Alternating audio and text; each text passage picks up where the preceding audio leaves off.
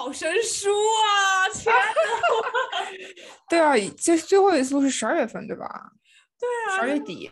真的很生疏啊！然后后来我们本来还要录一集，然后哎，隔天你妈就 post 了你上这 照片，我说啊，生了，他 po 的比我早。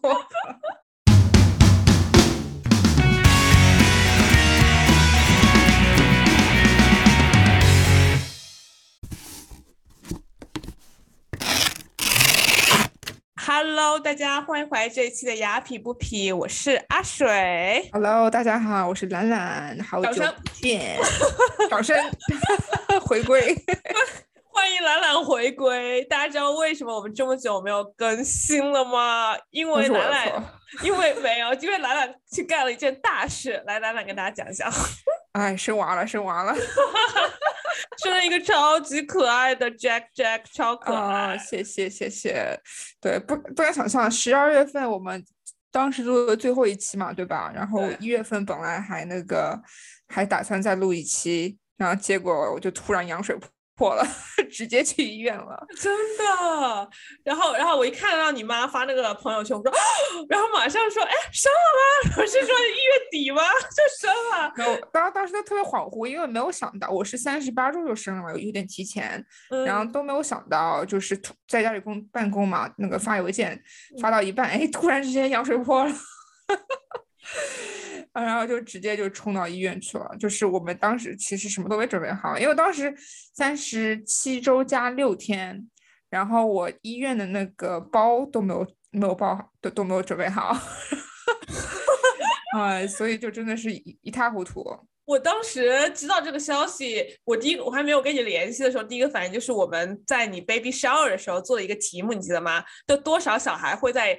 预产期的真正的那个时间生出来是非常少的比例的，好像不到百分之十，对吧？就很少，非常非常小。对，然后后来跟你聊，就是问你，哎，兰兰你怎么样啊？生了？然后我印象最深的是你跟我说的话，就是。生孩子是我做过最有挑战的事情。我当时看到这一句，就有一点点泪光啊，就没有哭出来，但有点不知道为什么就很感触。因为毕竟我觉得我们还是就是跟你一起做呃做 podcast 也很久，然后我就感觉我能感受到你绝对不是一个就是怕困难或者怕挑战的人，你你 you always up for things 的那种人。我当时看着，哦天呐，然后就是真的，我觉得。看来真的是一一一件做了一件很了不起的事情。是不不也有很很大部分也是我自己的错，在那边熬，我因为我又很傻，在那边熬，就不想打那个无痛针嘛，然后就就打的有点晚，大概，所以说其实如果早点打会好一点。反正就是第一次没经验，所以说很多痛苦是我自己 自己造成的。无痛针是越打越晚打越好是吗？嗯，也不是越晚打越好吧，就是。你打了之后你就不能下床了。那我当时是想说，在就是在地上走，就是走一走啊，可以自然的，就是开指。对，想想尽量自然嘛。但是后来发现，就是就是对于我来说是不可能的一件事情。而且我觉得人是就那种好了伤疤忘了疼。你现在问我生产的经验，我不一定会觉得手当时那么痛苦。哦，对对对对对，所以对我老公他当时就是拍了我阵痛的那个视频嘛，我说到时候我想生二胎的时候，你把这个视频给我看看，让我回忆一下当时的痛苦。因因为我觉得，毕竟他的出生到来是喜悦多过于就是所谓的当时那些疼痛啊，对不对？就身体上的疼痛。嗯嗯，是的，是的。所以我们今天话题也很明显了，就是我们想聊一聊，就是关于生孩子这件事情，然后也想让兰兰跟大家分享一下自己的经历，从决定要宝宝为什么，然后到整个生产的过程。然后我自己也是第一次听，因为我不想太早的知道这个过程，然后我就失去了就是 做一个听众的那种乐趣，所以我一直没有问兰兰，就说啊怎么怎么样，我都不想太细节了，就想比较。Organic 一点就是什么？就第一次听的那种体验，就跟大家啊一起来听兰兰给我们分享。对生产过程，我觉得其实每个人都就是每个人都不一样。他们说每一个生产过程没有不就是基本上是不可能会是一模一样的，而且你计划的生产过程大概只有百分之二的计划会会实现，就是你根本就不用计划就。一般都是都是很出乎意料的。对，但是我觉得我们可以聊一下，就是就是生孩子，就是为什么想要生孩子这件事情，因为我觉得这是个很蛮有意思的一个话题。嗯嗯，也很也也很好奇，阿水你是怎么想的？啊，我先首先我需要先脱单，对这件事情。对，我觉得就是啊，就是我跟我老公其实就是结婚相对来说比较早，然后我们是结婚五年之后才怀孕的，然后就是这这这这在以前是比较少的，就是我妈妈跟我说，他们那一辈的人基本上就是结婚了之后就马上生孩子。嗯嗯嗯，对，而且这这件事也挺搞笑的，我不知道就是以前人的概念是这个样子的，所以就是杰克他妈妈不是杰克，就是我老公他妈妈。就是我婆婆，她当时我之后才知道，因为我们一直结婚没有生孩子，他以为我们两个就是不在一起了，他以为我们两个分手了。哦，啊，对，就是有一次那个我我老公去跟他妈妈就是办件事情嘛，然后我我那天有事没有去，然后他没有看到我，他就以为我们俩不在一起了，因为我们就是在一起很多年都没有都没有生孩子。嗯，然后我我当时也不知道，就是 interesting 有这种观念在，嗯。就是我们一直没有要孩子，是因为我们一直没有想通为什么要孩子。嗯嗯，而且我们就是两个人觉得两个人挺开心的啊，挺自由的啊。就是有了孩子，只会让你的婚姻更加多的有烦恼啊，更加多的吵架的点啊。就是为什么要孩子？那以前的人们是讲究传宗接代，对吧？就是我们我们就是这个年代好像也没有对这方面概念没有这么。就是对这方面没有什么根深蒂固的观念吧，我觉得。嗯。然后我们双方父母也没有给我们这方面的压力。嗯。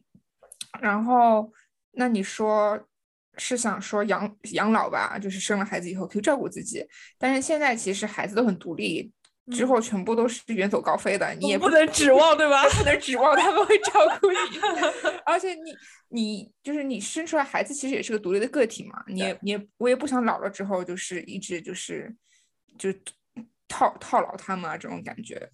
嗯，所以那你说到底，到底为什么要孩子？就是其实老实说，我到现在都还没有想清楚这个问题，已经已经晚了，塞不回去了，已经晚了，已经 晚了。就是我当时跟我老公说，我老公他就是他是他是觉得说，他后来想通的一点是，他觉得他不想错过这个经验，就这通过这个这个体验，嗯嗯，对，他是这个，他是从这个角度，嗯，我觉得我也有一点吧。然后还有就是总是感觉。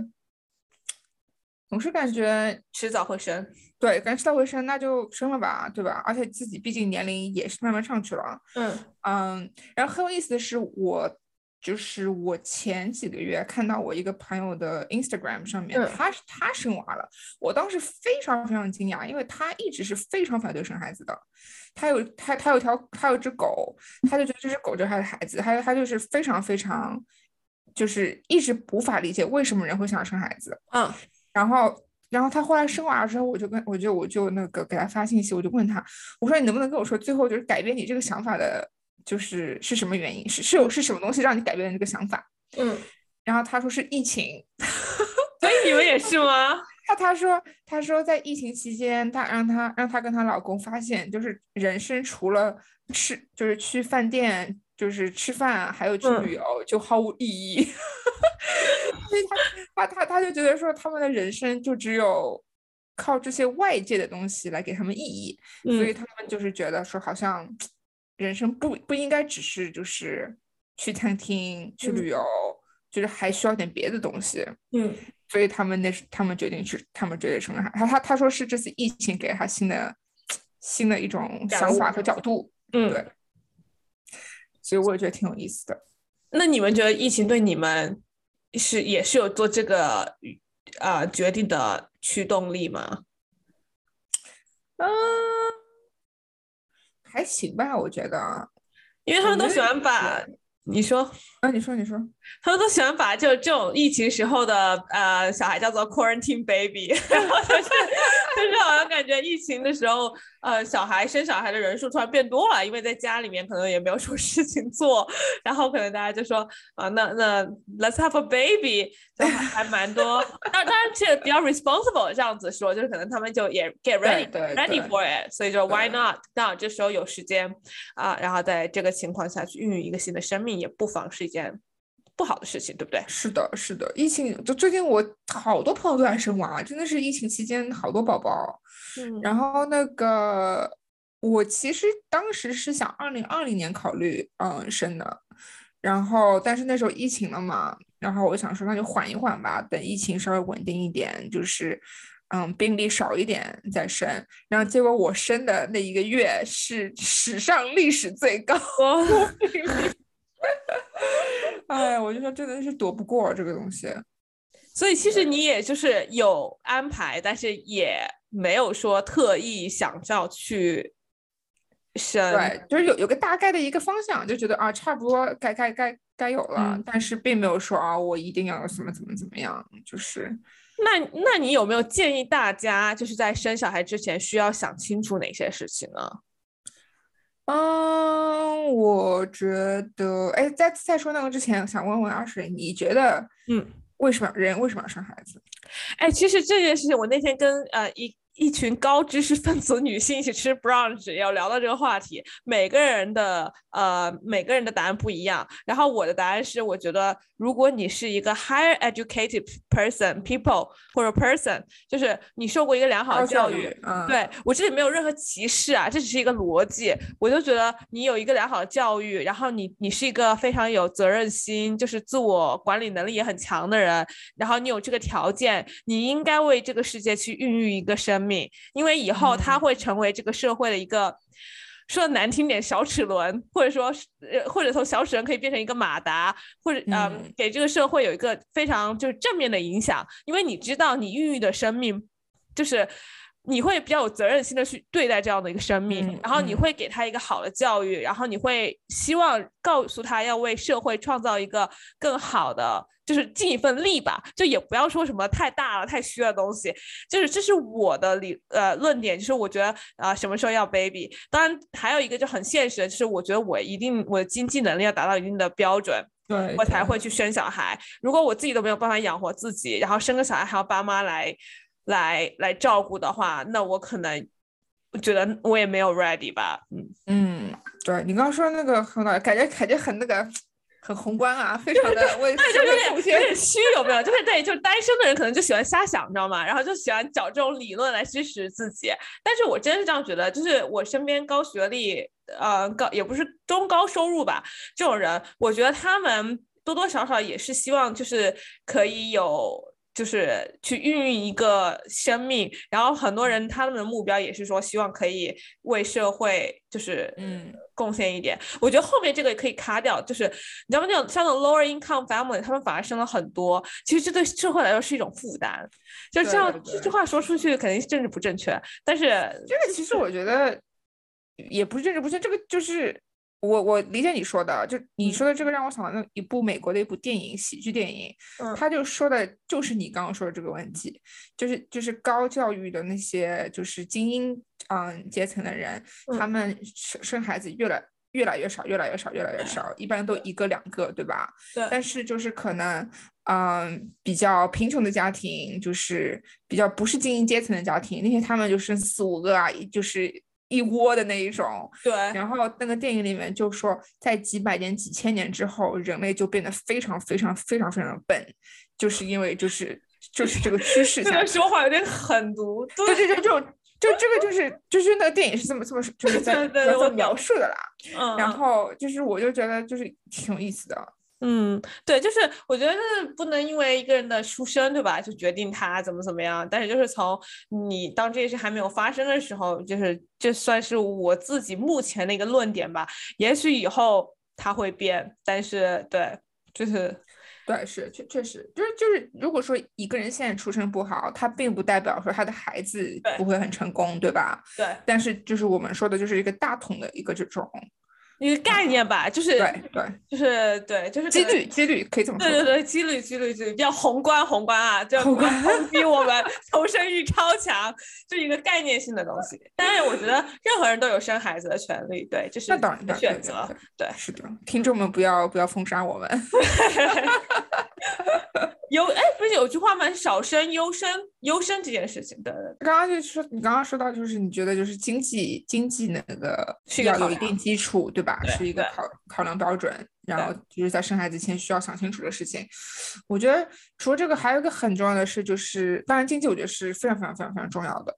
嗯，还有就是那个心理，我觉得心理一定要非常健康。就是你很多人会跟我说，他说：“哎，你要。”反正早晚都要生，还不如早点生。就比如说二十几岁就生，嗯嗯，我就是从生理上面来说，我是同一种说法的，嗯。但是从心理上面来说，我觉得我二十几岁生，也许对孩子也不一定是件好事，因为当时自己心智也没有成熟，而且当时正是在事业的那种 上升期，嗯，就是感觉精力会分散，而且是那个当时。因为找刚刚就是身份啊、签证啊、找工作啊，非常非常焦虑。对，就是我觉得在这种焦虑的情况下，就是我很难去照顾另外一个生命。对，嗯，对，现现在的话就工作也稳定啦，就是这方面的焦虑比较少了，所以我觉得我可以就是更加一种健康的心态去对待这件事情。对我很同意你说的，我觉得心理呃要准备有一定的成熟度。很重要，就像那个，嗯，最近很火那谷爱凌嘛，她妈妈也是四十多岁才生育她，然后，然后就大家就说，其实一当一个女性，包括就是当然男性在一个家庭也很重要，但是当一个女性自己的到达一个心理成熟的呃年龄，她会更有责任的去孕育下一代。当然这种东西我其实不是很，就我觉得这种东西都比较。理论 就像就是就这种东西真的是就是看个人，对不对？但是它也是有一定的概率在的，就理论这种东西。嗯嗯，是的，对，同意。所以我觉得，我觉得，我觉得对啊，心理啊，是物质和心理上面都要到达一定成熟的呃程度，对不对？就对对，就是身体那是基础，对吧？你必须要有一个好的身体，你才可以生育。但是在那个之后的话，我觉得就是嗯，经济还有心理。对，就是比较比较重要的客观因素。嗯，对，对，其实我其实很多我的朋友都有想去冻卵嘛，因为大家都三十上下了，对吧？然后所以啊，但是我前段时间看一篇《经济学人》的文章，然后他说，其实啊，百分之在所有冻卵的女性里面，最后真的去用，嗯，是冻的暖的，好像不到百分之百分之五，还是不到百分之十，然后他说，大部分人。他们之所以回来是没有找到一个终身伴侣，所以但他们还想要小孩。然后他说很多女性到后来就没有再回去啊用取用自己的卵子了。如果大家感兴趣的话，我这个具体的数字我不知我不记得我记不记得清楚啊？大家感兴趣的话，我可以把那篇文章就放在呃信息栏，大家可以去看。然后听我自己也有兴趣冻卵，你知道吗？然后看到那篇文章之后，我后来在想。我感觉这就是一场赌注，你知道吧？就你现在去动，那你以后确实是可以后悔。但是那些钱真的是很很贵的，就你要去动一次暖，其实它的付呃呃支出并不并不小。当然，如果你的公司可以报销，那更好。然后，然后你其实真的就是像我们之前聊冻卵那一期嘛，真的就是让你减少焦虑。然后你不动的话，你就要赌，你要小有要想要有小孩，那你要三十五岁之前遇到那样一个人，而且你愿意跟他有一个小孩。所以我觉得有的时候，我觉得。人生嘛，就是像像一场赌注一样嘛，这种东西，所以嗯，我自己也觉得挺有意思。读完那篇文章，我有点重新重新考虑我要不要去冻卵这件事情了。嗯，但如果我冻了的话，我就会跟大家讲。所以他说，他说很多女性不用，是因为他们找到了找到了人吗？嗯，不需要去用。来读读一下，对。然后他说很多女性没有用，是因为有找到。有找到那个人，其实我可以现在把这篇文章找出来，我找出来。他说，其实你冻冻卵之后，也只有百分之三十可能性可以真的是那个卵是可以用的。OK，他好，这里有个数字，就是数据，就是他们在五百六十三位女性，就是他们跟踪的女性里面，嗯，只有四十三个人真的回到那个 clinic。回到冻卵的地方，使用了自己的卵子，然后平均下来，呃，他们冻卵的年龄是三十六点五岁，然后 on average，然后四十二岁是他们回来取暖的年龄。四十二岁生。对，然后他说一半的他们使用的都是就是捐的暖呃精子银行，就去精子银行用的那个捐赠的精子，然后。Which suggesting they did not have a partner，所以说你回去取用那个冻过卵的那些女生里面，然后一半的人，他们都是因为没有找到人生伴侣，然后去精子银行取了精子，然后生了自己的小孩。那他们就是打，就是已经打算做做单亲妈妈的那种吗？对对，哇，太有勇气了！而且他们回去取卵的时候都四十二岁了，平均年龄。就是在他们那时候，大概有有有很多资金，有有很多那个经济基础。对，就是他们跟踪的这五五百六十三位女性里面，所以我觉得这个研究还挺感兴趣啊，还挺有意思的。然后写这篇文章的作者他自己，我待会发给你。然后写这篇文章的作者他自己也动了暖，然后他在结尾他说：“我后悔我动暖嘛？”他说他不后悔，但是他还是在 dating pool 里面 就之类的，他说他自己还在 dating，所以我感觉就是好像。你想他，他这篇文章，他他 track 的这些人跟踪的这五百多人里面，其实他们冻卵的年龄在三十六岁多，然后建议冻卵的年龄当然是越早越好，就是三十岁上下，其实或者说二十多岁是最好。但你想二十多岁的美眉们，谁会去冻卵呢？对，就是是的，就是我觉得风险管理大家都是有一定的呃年数的吧，就我可以看到一些年数，我不会太早进行这些风风险管理，对啊，所以我就觉得，哇耶，就是给我。再想一想冻卵这件事情，还是说努力寻找真爱？但是真爱这件事情也不是你努力就能得到的，对。所以，所以就我为什么跟你讲，我感觉就是一个 gamble 嘛，就是对。哎，其实我觉得生孩子这个事情吧，很多时候都是一种社会的一种 social construct，就是社会告诉你你应该生孩子。嗯嗯嗯。所以大家都觉得啊，我应该冻个卵，我应该以后一定要生孩子。还有一个生物钟吧。对。嗯，对，但是这其实你真到后来，很多人他们可能他们的人生意义不一定是在孩子身上。我觉得，就是我觉得现在这个社会越啊越来越少把这个人生的意义放在就是一定要啊生孩子、成家立业、干嘛干嘛。就是很多人我觉得也走自己的不同的人生也是可以的。就我觉得。就是再往远一点，我之前听到一个教授有说，他说，呃，可能到了呃下下下个 generation，可能 Jack Jack 那个 generation，婚姻已经不存在 了，婚姻制度。但我觉得他这个 assumption 是非常就就没有经过测试的嘛，因为它是一个一个预测，所以我就是印证了你刚说的，就是可能就是真的是。社会也在变，然后对于传承接代这个东西的概念，以后会什么样的也也，你就看你就看之前我们爸妈那个年代，跟我们现在那个年，或者我们爷爷奶奶、外公外婆那个年代，和我们现在对生孩子的想法啊，对婚姻啊的想法，都已经改变很多了。嗯，所以我觉得等我们下一代或者下下一代的话，就肯定是更加多的改变。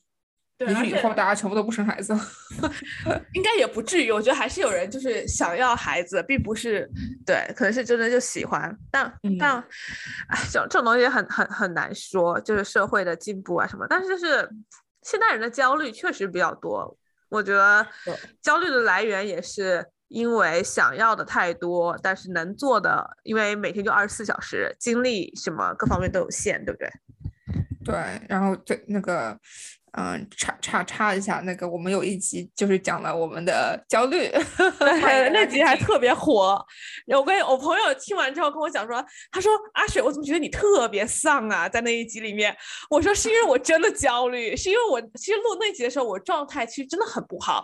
然后我自己就是其实也在那集里面有说，就是那一年我最焦虑了，就是各种年龄焦虑，然后对于找伴侣的焦虑啊。但是感觉去年一年。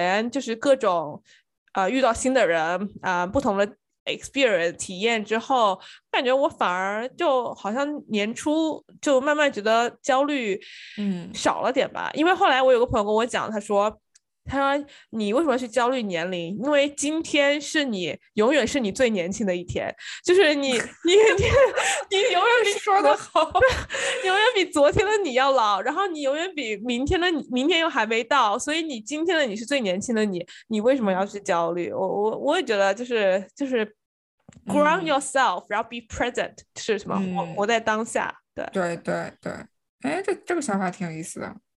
对啊，所以所以所以就是我感觉我自己就是慢慢的好起来，可能我们之后可以录一期感谢生活中的小确幸，然后就聊，给大家比较 positive 的 vibe，就比较对正能量正能量。那那那那我们聊了这么多，就是产前就为什么要想要孩子？你你要不要跟大家聊聊当当初就是就是生产的时候的感受？像你刚开一开始有讲一点，就是对生产的时候，就是我呃，就是生产过程差不多二十多个小时，嗯嗯，然后辛苦中中中间细节我就我就不多说了啊，但是我觉得就是比较神奇的是，我其实整个怀孕期间我都没有非常的感性，就是就就即使是当时发就是确认我怀孕的时候，我跟我老公都是非常冷静的。就是没有没有说什么特别兴奋啊，也没有什么哭啊，感动的哭，就是就是也没有，就是完全没有这种反应。嗯啊，非常淡定，因为我觉得对于我来说，就是嗯，这这是人生的一个，就像你吃饭喝水，就是这是你人生的一个过程。嗯嗯，就是我并没有觉得说这是一个非常非常大的怎么怎么样的一件就是什么事情。嗯，就就就像就像你去上学，你最后结婚，你干嘛？你找工作，这这这是人生的一个一个经历吧，就是没有说多么多么多么特别，所以我当时也没有很激动。嗯，但是当时进产房快要生的时候，我突然之间就是意识到，哇塞，我的人生要就是整个彻底的被颠覆了。Oh my god！对，就是那时候就真正的才才就是就是 hit 到我，对吧？就是。冲击到我的头脑，然后杰克他就是我我我老公，他一直都是非常非常淡定，他比我淡定多，因为他是个码农嘛，就是超级理性的。嗯，是我很喜欢杰克的性格，就他非常非常冷静，然后他一直到我们儿子出来的那一刻，他。我看着他发，我发现他哭了。哦，杰克竟然哭了！我的天，就是他也不是哭了，就是有点热泪盈眶那种，对，就那种欣喜。对我说啊，我说，我说，我说，哇塞，你没事吧？然后我刚生完，我还得去安慰他，我说你没事吧？太可爱了。嗯，对。然后他他说他他说他不知道为什么他特别的就是嗯，是很感动。就就有有有种那那种，他说他他的他的 word 他是 emotional，他说我不知道为什么我非常 emotional，嗯，对，然后反正就是当时我也觉得就是挺挺有意思的，就感感觉，但是我感觉你们整个生意过程给周围的人也带来了很多 joy，我觉得你给我们朋友们带来了很多就是愉快乐啊，就是是吗？好的消息，然后每天看到杰克杰克的那种 帅照，我跟你讲，就真的就是超级。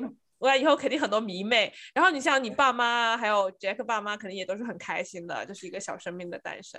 嗯，对，我觉得就是这次生完孩子，让我就是挺欣慰的一点，就是我觉得让我，嗯，让我爸妈很开心，就是让上一辈很开心。就是虽然说我知道生孩子不是为了上一辈，对吧？就是。嗯，这不是一个生孩子的理由，但是我觉得就是能让能让就是上一辈嗯开心，这这也是我很开心的一件事情。嗯，真的，我突然感觉我对我爸妈很那个，我爸我爸那天只在群里面说了一下，他说，哎呀，我也想抱那个小孙孙什么，因为我有把你你发的小朋呃朋友照片，就是你生小孩照片给我爸妈讲，我说啊，兰兰终于生了，然后然后我就说，我就很严肃的说。我说天啊，你们千万不要道德绑架我。我知道你们说这句话没有什么，就是没有什么呃原因，就是想表达你们的想法。我说我我听到了。我说我之所以重复这句话，是因为我怕我自己被你们给洗脑了，所以我要重新 restate，就是重新的说我的想法，就是我不会因为爸妈的想要抱小孩这件事情，对，我说我想要小孩已经是我 ready 了。然后我说，但是爸妈，我说，我说这些话可能有点难听，或者说你们不想听。我说我知道你们就是不是那个妈妈理解的，对对。我说我只是不想被潜移默化的理解，哎，影响，才所以我想重新把我的想法打出来，这样的话我会知道哦，我是要准备好了才能生，而不是因为我爸妈想要生就生。是的，是的，我觉得我觉得说清楚挺好的，这样爸妈也有思想准备嘛，对吧？对对对，但就是对，但所以你刚说那个我特别有同感，就是即使他们不催，但他们心里面也是。对，你知道他们肯定心里面是想的，嗯，对吧？就是我妈，她就跟我说，她说到了那个年龄，其实大家都就是，她说你们现在小不会理解，但是到了那个年龄，肯定都是想要下就是第三代的。对，嗯，对，这种快乐是。哎，对，就是那种子孙满堂的快乐，还是，但是但是但是他们他们得到的是快乐，我但是养还是得自己养啊，家苦 都是我们，快乐都是他们。我说喜悦都是你们的，但是啊，就是你想你你你就是要想小孩以后的教育啊什么的。你像我之前朋友还说，他说他有的时候会怕小孩那万一就是呃成为一个 criminal 怎么办？或者说万一心理不健康怎么办？然后或者说如果。他喜欢呃同性怎么办？然后我说喜欢同性这件事情我应该 OK，因为我觉得我早已经做好这种准备，就是呃 love is love，就是你只要爱就可以了，你只要不要是一个坏人。对，我就觉得有很多对吧？当然有一些宗教还是不能不能接受那些，我觉得也是这种担忧也是就是很很很很正常的，就是是的，这这只能怎么说呢？哎，说到这个，就是我觉得就是就是对孩子，就是我说是这样说，但是我其实做不到。就是对孩子不能，不是说期望太大吧，就是不能把孩子当成你你全部的世界，你懂我的意思吗？就是你要是把你自己的全部都围绕着孩子，如果说孩子以后就是跟你想的就是变变成一个就是没没有跟你跟你想的不一样，你就会非常非常受打击。对，我对，所以就是我自己是这么跟我自己说的，但是其实我做不到。然后杰克杰克就在听这一集，然后说：“妈，这是你曾经说过的话。”呃，就他他们说，其实你就是最健康的生孩子，就是养孩子的方式，就是不要把它当成第一位，就是把你跟你的伴侣的关系搞好，这样子你对孩子的身体健康啊，这身心健康啊，什么都是有益的，你也不会对给孩子太太多的压力，这个样子。对啊，我觉得你有这个意识就是第一步了嘛。哎，有意识做不到还是没有？那生生完生完之后，就是我知道很多妈妈其实都有产后抑郁嘛，就是很容易有就是产后抑郁这件事情发生啊。然后，所以我很想知道，就是你你产后是什么感觉？然后，包括在这个过程中，伴侣的支持又是有多重要的？对我产后抑郁应该还可以，但是我有产后焦虑。哦，这个是非常就是非常明显的，就是我这辈子从来没那么焦虑过，就是你就控制不住去焦虑，什么都焦虑，就是焦虑什么呢？就是比如说，就是很就是非常非常荒谬的，就是我跟我儿子在家里，然后我就是杰克，就是我老公可能出去买个东西，嗯，然后会想，哎，他他没出事怎么办？我会变成他担心担心妈妈怎么办？就是你就会。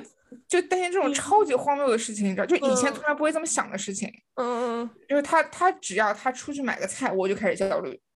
然后就是，然后一到晚上我就开始焦虑，因为晚上的话，你也不知道他会醒多少次，我需要喂多少次奶，就是每天都是不一样的。然后我就开始焦虑，然后也会焦虑啊，我这个做的对不对啊？我是不是一个好妈妈啊？就是这种乱七八糟的焦虑。嗯。然后还焦虑，哎呀，我万一就是出什么事情，我儿子怎么办啊？就是，